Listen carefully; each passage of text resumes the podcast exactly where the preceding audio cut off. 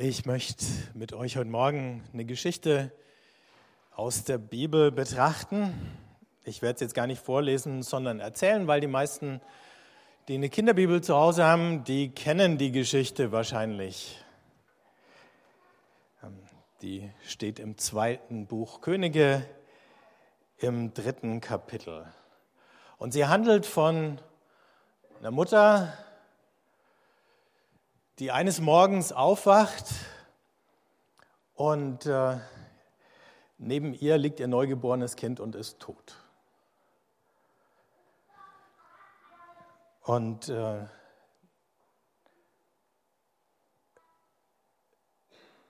das ist ein unglaublicher Schock für die Frau.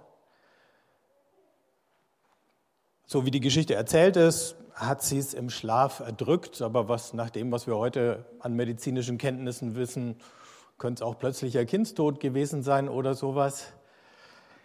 Sie hat aber neben sich noch eine andere Frau, die wohnen da zu zweit, auch die andere hat ein neugeborenes Baby.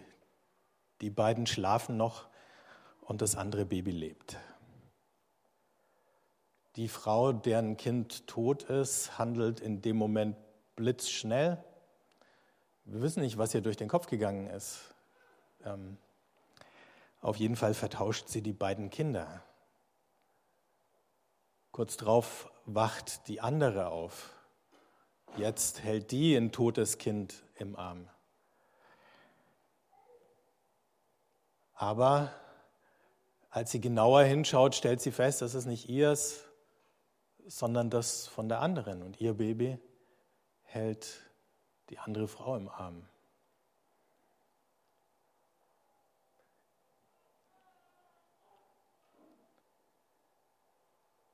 Bis dahin war die WG, die die beiden hatten, sowas wie eine ganz gut funktionierende Zweckgemeinschaft. Reich können sie nicht gewesen sein, sonst wären die Verhältnisse beim Schlafen nicht gar so eng gewesen.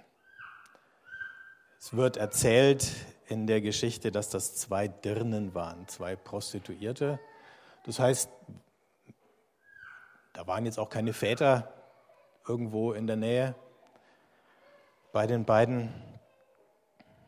Also Frauen, die sicher jetzt von der übrigen Gesellschaft eher gemieden wurden und äh, die nicht reich waren, denen es nicht gut ging, aber die es geschafft hatten, in ihren schwierigen Verhältnissen wenigstens so weit zusammenzuhalten, dass sie sich gegenseitig ein bisschen getragen haben und jetzt plötzlich zerbricht. Dass durch diesen Todesfall von dem Baby, den keiner so richtig verschuldet hat, niemand kann was dafür. Das Tragische ist, wie dann auf dieses tragische Ereignis alle reagieren. Also die Kinderbibelprofis wissen, dass dann der König Salomo ins Spiel kommt. Also so weit waren sie gesellschaftlich schon integriert, dass sie direkt zum König marschieren konnten. Ist ja auch was. Und äh, dann diesen Streitfall vor dem König ausbreiten. Diese Geschichte wird normalerweise erzählt, um zu erklären, wie weise der König Salomo war. Der Haken an der Geschichte ist die einzige Geschichte, die erzählt, wie weise der König Salomo war. Abgesehen davon hat der König Salomo ganz viele Dinge gemacht, die extrem problematisch waren und die seinem Volk und seinen Nachfolgern eine Menge Mühe gemacht haben. Also, aber in der Geschichte schaut er richtig gut aus. Aber bevor wir wieder zurückkommen zu dem, ist auch wieder der Mann, der gut ausschaut. Ne? Ist ein bisschen fies. Ähm, bleiben wir noch ein bisschen bei den beiden Frauen. Was ist in dem Moment passiert. Wenn ein Kind stirbt und äh, etliche von euch haben die Erfahrung von Kindern, die ungeboren gestorben sind oder nach der Geburt gestorben sind. Da stirbt eine ganze Menge mit. Da stirbt eine ganze Zukunft, die du vor Augen hattest für das Kind und für die ganze Familie, die ist in dem Moment tot und die kommt nicht mehr wieder. Träume, die man hat für das Kind, Hoffnungen, die man hegt, Bilder vom guten Leben, all das, was wir dann auch manchmal positiv, wenn ein Kind gesund zur Welt kommt und lebt, bei einer Kindersegnung oder bei einer Taufe miteinander feiern.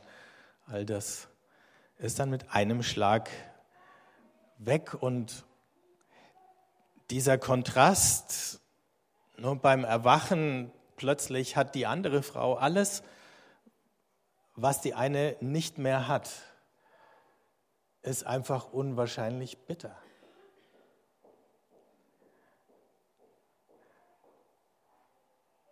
Natürlich kann die nichts dafür, dass sie alles hat, was die andere verloren hat.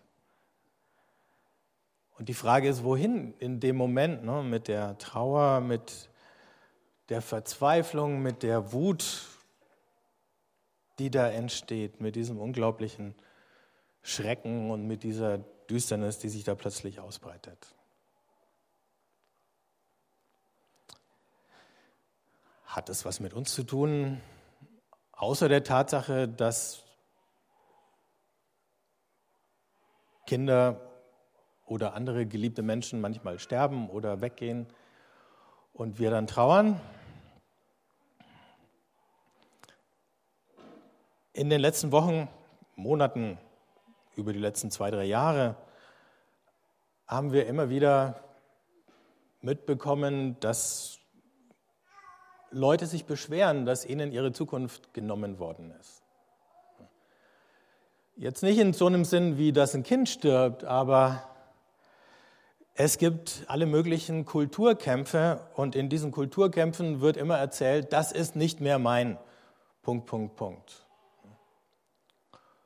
Und äh, manchmal sehen wir ganz ähnliche Reaktionen wie die in dieser Geschichte. Da sagen zum Beispiel manche Briten, das ist nicht mehr mein souveränes Britannien. Ne? Wir müssen raus aus der EU. Jemand hat, die EU hätte mir meine Zukunft geraubt. Also müssen wir raus.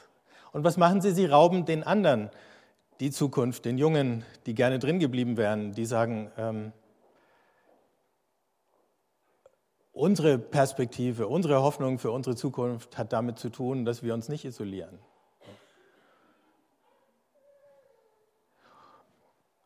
Manche sagen, das ist nicht mehr mein großartiges Amerika und wählen einen Präsidenten, der eine Politik macht, die alle bestraft, die in den letzten zwei, drei Jahrzehnten irgendwie gewonnen haben, Minderheiten, weil ihre Diskriminierung beendet worden ist. Nicht, dass sie schuld waren daran, dass sich dieses Amerika verändert hat, aber die Veränderungen haben ihnen genützt und sie sind nicht der Meinung, dass jemand ihr Land schlechter gemacht hat. Ne? Oder natürlich bei uns sagen dann manche, das ist nicht mehr mein fremdenfreies Zigeunerschnitzel Deutschland, was wir so lange hatten, sondern jetzt laufen hier Leute rum, die schauen anders aus und es gibt Muslime und die dürfen sogar Moscheen bauen und was nicht alles. Regelmäßig wird äh, bei Umfragen der Anteil der Muslime in Deutschland äh, dramatisch übertrieben. Wir haben, glaube ich, 5 Prozent aber in den meisten Umfragen schätzen die Leute, es sind mindestens 20 Prozent. Und alle laufen mit Kopftuch rum und es werden jeden Tag mehr.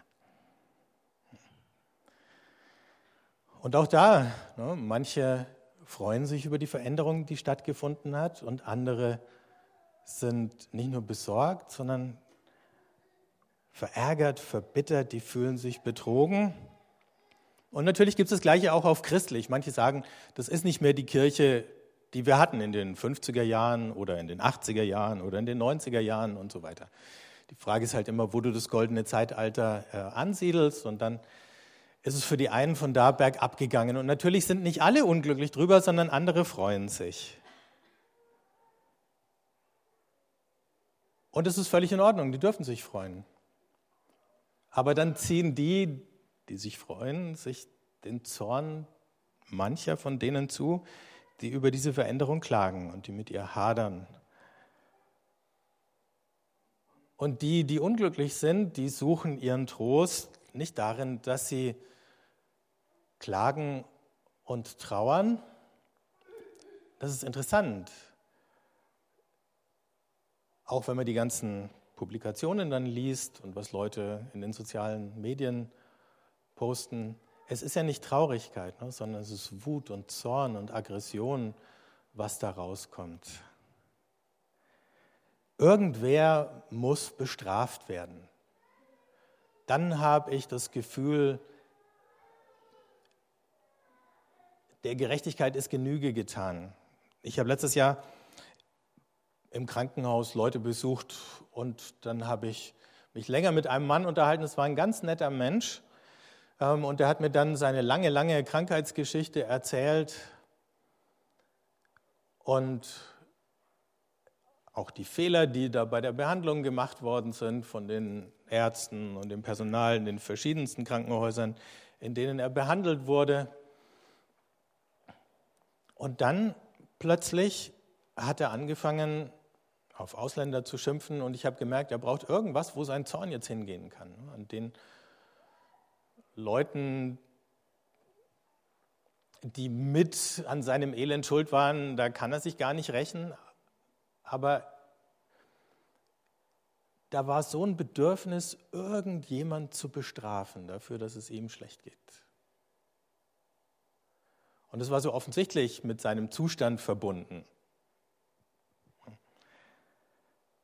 Und ich bin rausgegangen und habe mir gedacht, wie hilft man so jemandem? Weil es ist ja kein wirklicher Trost, das ändert für ihn überhaupt nichts, wenn er irgendjemand anders schadet. Dieser Satz fällt aber relativ oft. Und man kann sich gut vorstellen, dass denn die erste Frau in der Geschichte auch gedacht hat, warum soll es ihr besser gehen als mir? bisher war alles gleich zwischen uns beiden. Gleicher Beruf, zeitgleich Kinder bekommen, wir wohnen in der gleichen Wohnung, alles war gleich. Plötzlich sind wir über Nacht mit einem Schlag ungleich. Und ich bin nicht schuld. Warum soll es ihr besser gehen als mir?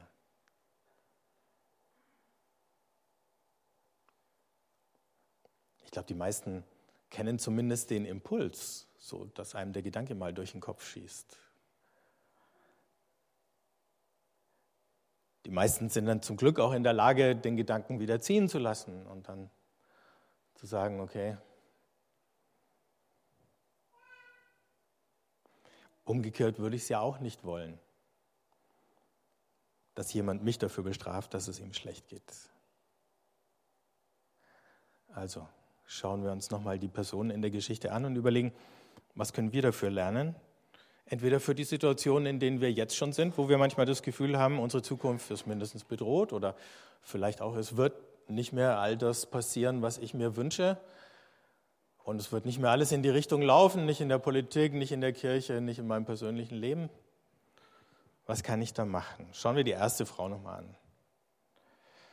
Ähm, oder nein, nochmal anders die zwei erscheinen ja jetzt vor dem weisen König Salomo. Also zwei Frauen, ein totes und ein lebendes Baby, zwei Mütter, die streiten. Und es gibt keinen Zeugen und keine Beweise. Und weil die Kinder so neu geboren sind, gibt es auch keine Bekannten, wo man sagen könnte, schau dir die zwei Babys mal an. Kannst du sagen, welches jetzt welches von den beiden war. Ne? Es steht Aussage gegen Aussage und äh,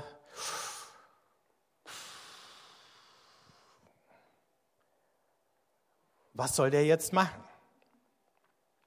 Gut, die Kinderbibelprofis wissen ja, was jetzt passiert, aber gehen wir, bleiben wir nochmal bei den beiden Frauen. Was hätte anders sein können? Ne?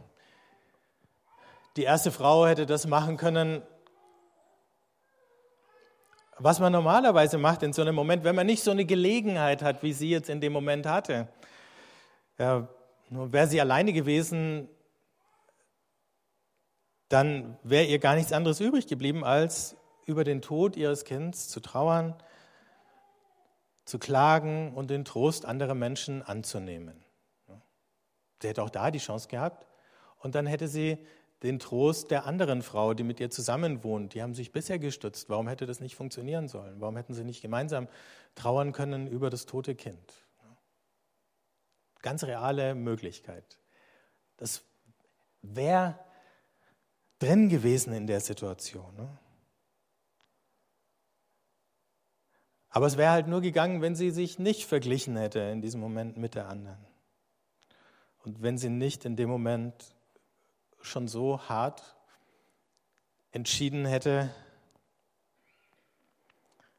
sich das andere Baby unter den Nagel zu reißen. Dann wäre die ganze Geschichte anders gelaufen.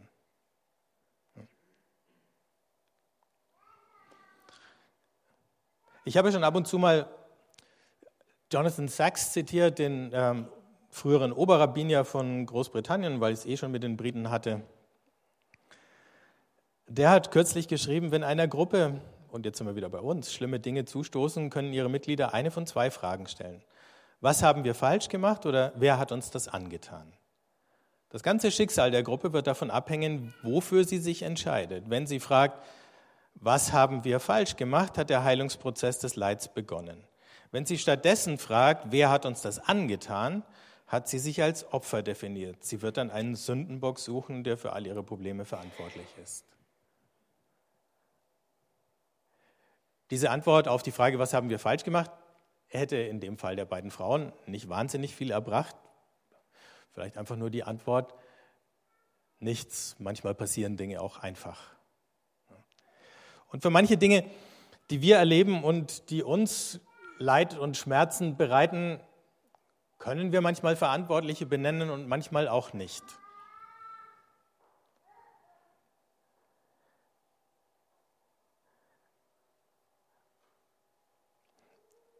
Aber dieses Bedürfnis, um jeden Preis einen Schuldigen zu finden, einen Sündenbock, führt dann eben dazu, dass man irgendjemand nimmt, den man möglichst gefahrlos bestrafen kann, um den zu bestrafen, weil man die entweder tatsächlichen oder vermeintlichen Urheber gar nicht greifen kann. Also, das ist eine Sache, die wir lernen können. Einfach die richtige Frage zu stellen. Nicht die Frage, die uns in die Opferrolle buxiert, sondern Vielleicht muss man auch nicht nur fragen, was haben wir falsch gemacht, sondern was können wir jetzt tun? Dann bist du der Spur. Die ist vielleicht noch besser als die Frage, die der Jonathan Sachs da formuliert hat. Die andere Mutter. Also wenn wir uns die Szene so vorstellen mit den beiden Frauen, dann ist ja auch die Frage, manchmal kann man sich ja so reinsteigern, dass die eine Frau tatsächlich überzeugt ist, das lebende Baby ist tatsächlich ihrs. Also lügt sie vorsätzlich oder hat sie sich das so eingeredet, dass sie es subjektiv ehrlich glaubt? Wir wissen es nicht. Und umgekehrt, wenn da jemand so steif und fest behauptet, nein, das ist mein Kind, ne, und das über Stunden oder Tage, wer weiß, wie lange es gedauert hat, bis sie zum König kamen, ne, dann fängst du vielleicht irgendwann auch an zu zweifeln. Denkst, spinne ich oder spinnt jetzt die andere? habe ich jetzt wirklich recht? Also ich weiß, mir wird so gehen. Wenn ich diese Überzeugung und diese Entschlossenheit und diese Unnachgiebigkeit bei dem anderen spüre, irgendwann, da kann man irre dran werden. Aber die Frau macht alles richtig. Die vertraut ihren eigenen Sinnen, die schaut das Baby an und sagt, ich erkenne es wieder, das ist mein Kind. Und dann appelliert sie an das Recht. Die beiden streiten und dieser Streit geht vor den König, der Recht sprechen muss. Und in dem Streit ist sie es dann, die aber zwar auf der einen Seite nicht runtergeht von ihrer Position, es ist mein Kind, aber die dann am Ende, als der König das Schwert rausholt und sagt, na gut, dann schneiden wir den Kleinen halt in zwei Teile und jeder von euch kriegt einen, so löst der König das ja die dann nachgibt und sagt, nee, lass das Kind leben, gib es lieber der anderen. Malen wir uns mal für einen Moment aus, was passiert wäre, wenn die andere Frau das Kind bekommen hätte. Ne? Dann wäre die wahre Mutter, hätte nicht nur ihr Kind verloren, sondern sie stünde dann auch, weil sie in diesem Prozess nachgegeben hat, als die da, die gelogen hat. Und die nimmt beides in Kauf, um das Kind zu retten. Jetzt kann man sagen, hm, würden das nicht die meisten Eltern tun? Ich hoffe es, ja, wahrscheinlich auch. Ne? Aber was für ein Preis, den sie bereit ist, dafür zu zahlen, dass sie das tut. Ne? Und dann zu wissen, das wächst jetzt bei einer anderen Mutter auf und bei einer Frau, die skrupellos genug war, ähm, ihr all das anzutun.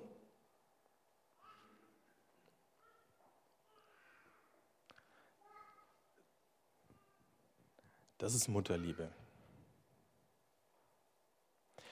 Das heißt, was diese Frau macht, ist, sie bleibt weiter verletzlich. Sie wagt es, in eine Situation reinzugehen, in der diese Verletzungen noch größer werden und nicht erst kleiner. Und sie tut es, um zu verhindern, dass noch mehr Unschuldige leiden, nämlich das überlebende Kind.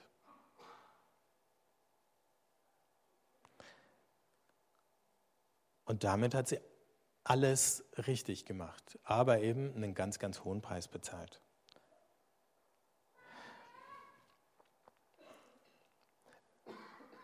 Es kann sein, dass wir im Leben ab und zu mal in so einer Situation landen, wo wir vor genau so einer Entscheidung stehen. Ne? Gebe ich nach? Verliere ich was und werde dafür vielleicht auch noch verachtet oder dumm angeschaut? Aber ich erspare anderen eine Menge Leid? Kann ich das machen? Kann ich damit leben? Oder muss ich dann Angst haben, vielleicht nicht sofort, aber dann über die Zeit doch bitter zu werden? Doch jemand zu werden, der sagt, warum soll es eigentlich den anderen gut gehen und mir nicht?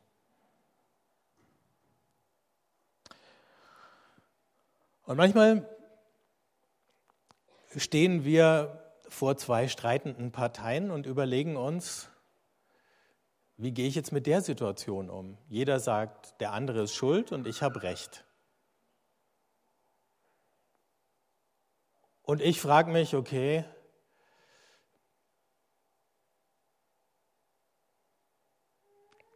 ich bin kein Experte, ich weiß zu wenig, ich kann das so schlecht beurteilen auf wessen Seite soll ich mich jetzt schlagen? Jetzt hat der Salomo da natürlich mit dem Schwert einfach ein tolles Argument, das uns in der Regel fehlt. Also antike Könige lösen ja gern mal Probleme mit Schwert, dann muss man nur an Alexander den Großen und den gordischen Knoten denken, einfach mal zack, draufhauen. Ähm, so weit war, ist der Salomo gar nicht gegangen. Der hat ja gar nicht draufgehauen, er hat nur damit gedroht. Aber das kriegen wir ja auch nicht hin. Also was uns bleibt heute, das bisschen Weisheit, das wäre dann allerdings echte Weisheit, ist, dass wir uns so einen Streit oder so einen Konflikt anschauen und dann fragen, auf welcher Seite ist denn diese harte Kompromisslosigkeit am Werk? Ne? Ja, wenn ich es nicht haben kann, braucht es keiner haben. Die Zukunft, das Glück.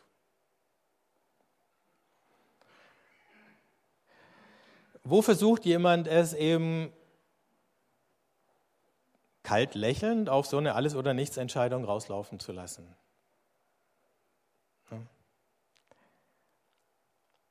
Oder auf der anderen Seite, wo spüre ich bei jemandem echte Trauer und echte Sorge und wer ist in der Lage, auch dann, wenn ihm selber unfassbar schwere Dinge zugestoßen sind, noch an andere zu denken und für sie zu sorgen?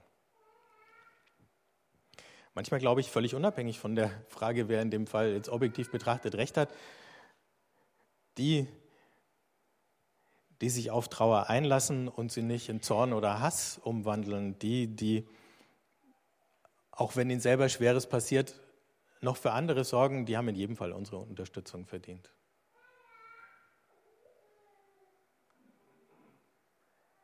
Ich glaube auch nicht, dass sie Schauspielern.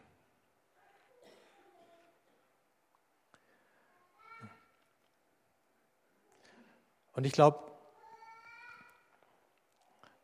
das ist ja eine Geschichte, in der erstaunlicherweise Gott mit keinem Wort erwähnt wird. Und der kommt sozusagen vordergründig überhaupt nicht ins Spiel. Aber wenn wir uns die Passionsgeschichte anschauen, wenn wir Jesus anschauen, dann sehen wir genau diese Bereitschaft, ne? sich Schmerzen zufügen zu lassen, und dabei auch noch schlecht auszuschauen, weil man sich das alles bieten lässt, um das Leid der anderen nicht noch zu vergrößern. Da sehen wir dann, dass Gott selber bereit ist, so zu handeln. Und von daher denke ich, das ist immer die richtige Seite, auf der wir stehen können.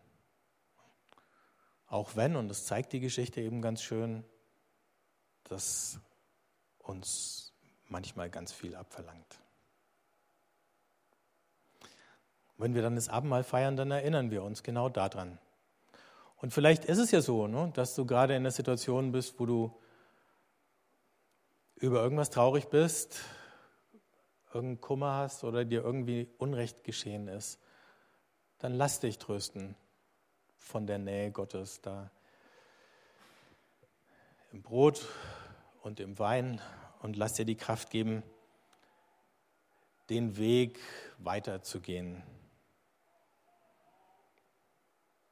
Und irgendwann wandelt sich dann die Trauer. Und dann ist es gut.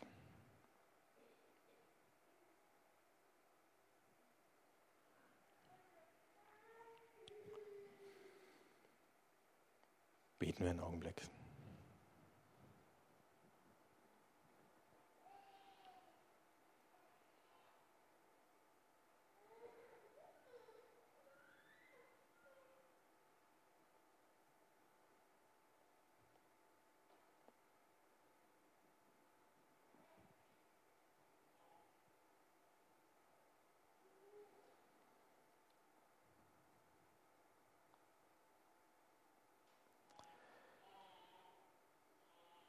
Jesus, wir danken dir, dass du in die Welt gekommen bist,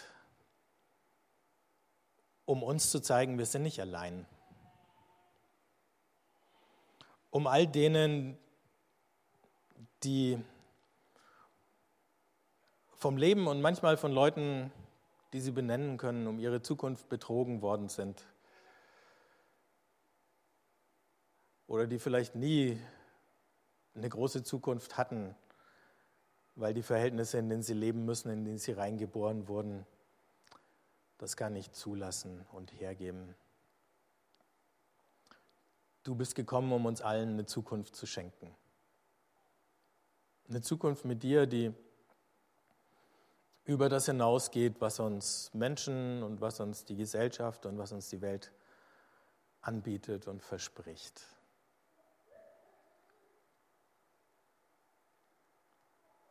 Und manchmal verlieren wir das aus den Augen.